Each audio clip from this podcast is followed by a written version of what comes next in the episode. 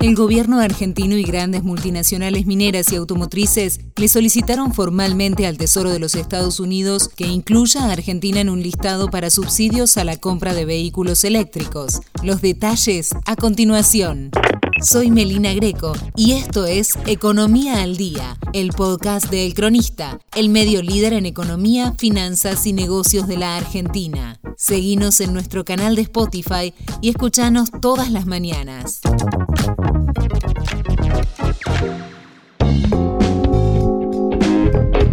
El viernes 16 de junio venció el plazo para que los interesados en los beneficios de la Ley de Reducción de la Inflación, IRA, hicieran comentarios y sugerencias al Tesoro de los Estados Unidos.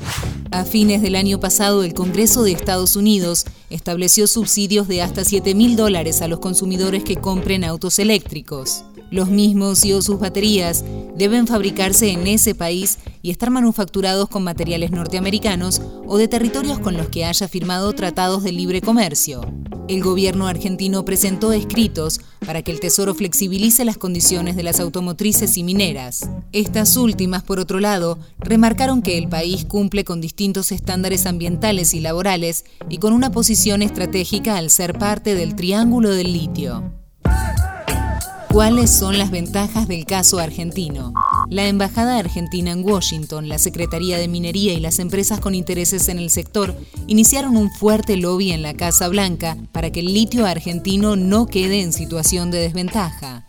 Entre los países que tienen TLC con Estados Unidos hay dos competidores directos, Chile y Australia. La sede diplomática que conduce Jorge Argüello en el escrito que presentó ante el Tesoro, Argentina es el principal proveedor de litio de Estados Unidos y conserva más del 50% de ese mercado.